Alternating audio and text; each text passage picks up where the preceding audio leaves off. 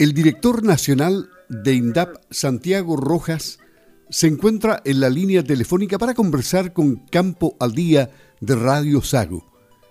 Vamos a aprovechar de establecer el contacto porque se encuentra en la región de los lagos realizando actividades importantes para los usuarios de INDAP. Conversamos con Santiago Rojas. ¿Cómo está? Muy buenos días, gusto de saludarlo. Le habla Luis Márquez de Campo al Día. Buenos días, don Luis. Bien, ¿y usted? Perfectamente.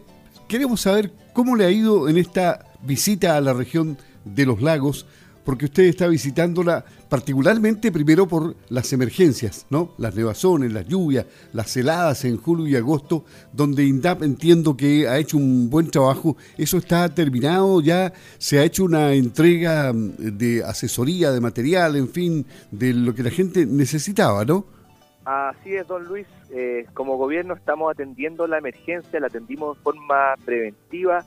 Eh, durante todo el, mes de, julio se, realizaron eh, entregas y también durante el mes de junio con, un subsidio no reembolsable de 200 mil pesos por usuario por usuaria que se destinó principalmente a alimentación animal porque sabíamos que el invierno venía duro, pero además de eso estamos hoy día atendiendo también la emergencia en, la provincia de Palena, eh, porque sabemos que han habido casos críticos con el tema de las nevazones.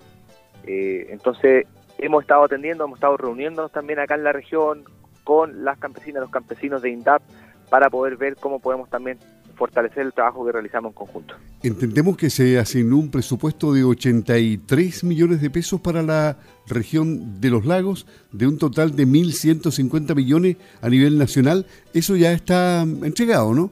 Así es, el, entiendo que entre alrededor del 80%, eh, 90% de eso está entregado eh, y estamos hoy día trabajando también porque sabemos que ha habido un alza en los precios de los fertilizantes muy considerable en el país y no solo en el país, en el mundo, producto de la guerra de Rusia con Ucrania.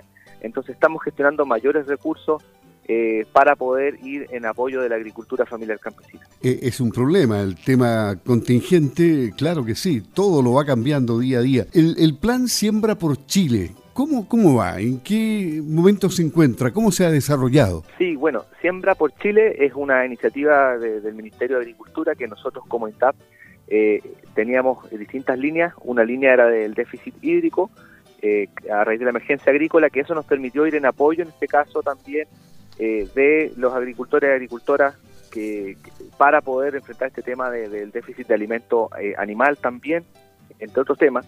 Y por otra parte teníamos otra línea que era de fomento a los cultivos tradicionales, donde se bonificaba por 200 mil pesos por hectárea con un tope de 5 hectáreas. Entonces eso permitió fomentar también la siembra de los principales cereales, como el trigo y acá en el caso de la región, la papa. Inicialmente la papa no estaba considerada, pero la y los usuarios de INDAP nos plantearon que debíamos incorporar la papa y nosotros modificamos la resolución de emergencia e incorporamos el cultivo de papa, entonces hemos podido ir en apoyo también por el alza de costos que han enfrentado eh, los productores de papa. Entonces eso va avanzando. Y también eh, dentro del Siembra por Chile hay una iniciativa de fomento a la comercialización y los mercados. Entonces eh, vamos a apoyar la, creación y, eh, el fortalecimiento de los mercados campesinos y va a permitir con esos recursos también realizar la Expo Mundo Rural más adelante en el año o a principios del 2023. Ahora, este programa Siembra por Chile está llegando a un porcentaje solamente de los usuarios de INTAP. ¿A qué porcentaje aproximadamente? Porque entiendo que no están todos, ¿no? Estamos tratando de llegar a la mayor cantidad de los usuarios de, de, INTAP. Efectivamente, eh, no están todos. Eh, hay una gran parte de, las y los usuarios de INTAP y por eso ahora estamos eh, trabajando para poder gestionar mayores recursos para poder también aportar con el tema de la compra de, fertilizantes y de biofertilizantes para aquellos que no han recibido apoyo y que están enfrentando hoy día situaciones más difíciles. Entonces estas son noticias que están en desarrollo, que esperamos poder traer también buenas noticias próximamente.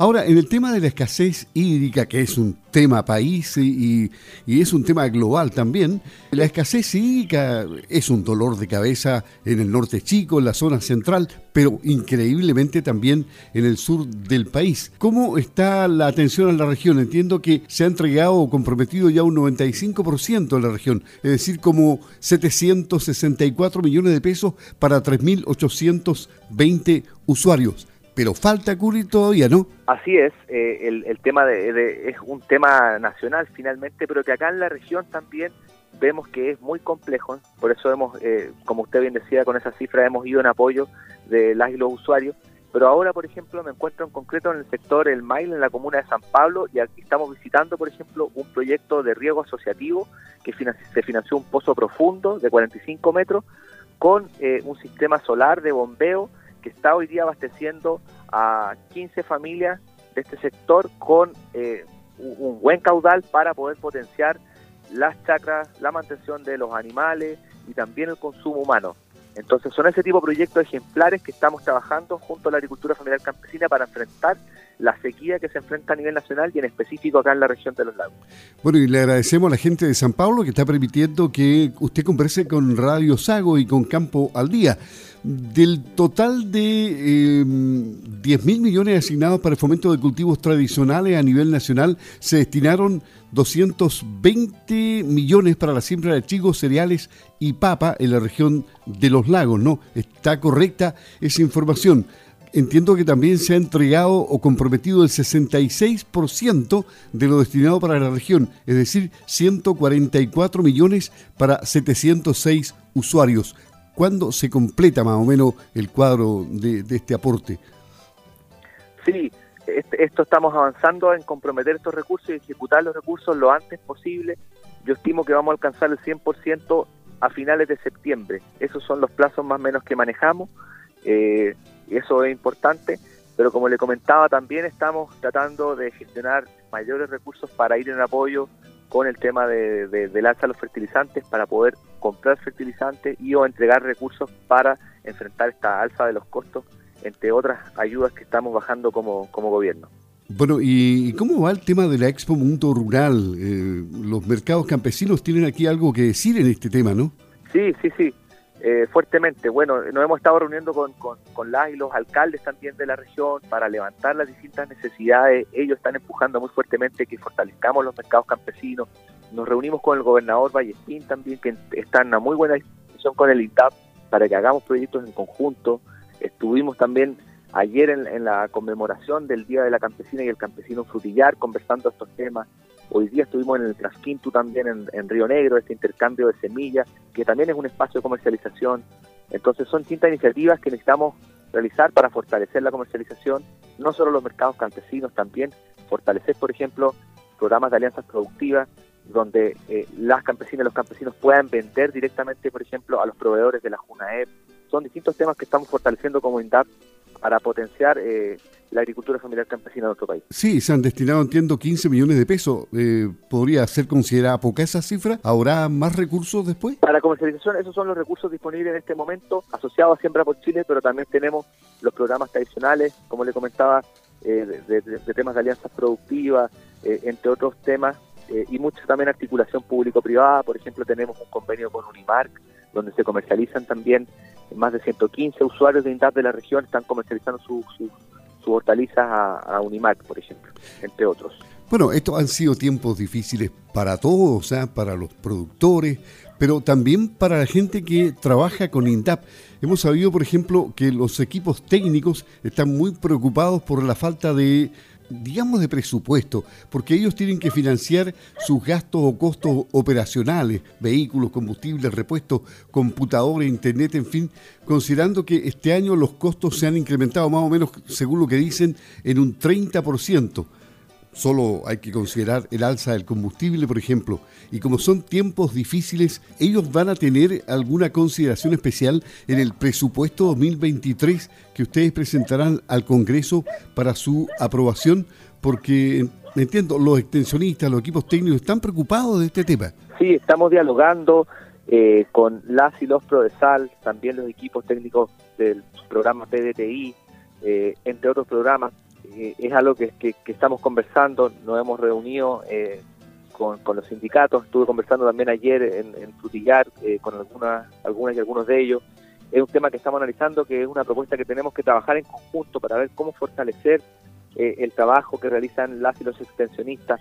Entendemos que son situaciones difíciles, hoy día enfrentamos una crisis económica mundial y también a nivel nacional, y eso se refleja en la inflación. Entonces, para todos son tiempos difíciles. Eh, pero sí vamos a, trabajar en conjunto para poder fortalecer eh, eh, tan importante labor eh, y, poder manifestarlo en el presupuesto. Pero claramente el presupuesto también pasa por el Congreso, entonces ahí hacemos una invitación a, las y los parlamentarios a fortalecer la agricultura familiar campesina, a manifestarse por, por, por, esta prioridad para poder entregarle los recursos que necesitamos para poder eh, seguir avanzando con, nuestro sector. Este no deja de ser un problema complejo para todos los gobiernos porque eh, siempre se viene tratando de buscarle soluciones, pero al final se quedan cortos todos. ¿eh? Yo creo que, que, acá como gobierno transformador del presidente Boric y de nuestro ministro Esteban Valenzuela, nosotros estamos disponibles para analizar cómo avanzar con el extensionismo, para formalizar, para fortalecerlo sabemos que, que, enfrentan, eh, hoy día están en condiciones laborales eh, a veces complejas, eh, entonces tenemos que, trabajar en conjunto una propuesta más integral, para eso nosotros estamos disponibles para dialogar, para buscar propuestas que sean sostenibles, que sean estructurales y, y, que potencien finalmente la agricultura familiar campesina. Santiago Rojas, director nacional de INDAP hizo un alto en el camino en la comuna de San Paulo para conversar con Campo al Día de Radio Sago. Otra vez tendremos más tiempo, así es que le dejamos para que continúe conversando con los campesinos de ese sector. Que tenga una buena jornada, un buen fin de semana. Hasta pronto. Muchas gracias a usted también, Luis. Que esté bien. Saludos a los radio escucha de Radio Sago. Que estén bien. ok, chao, chao.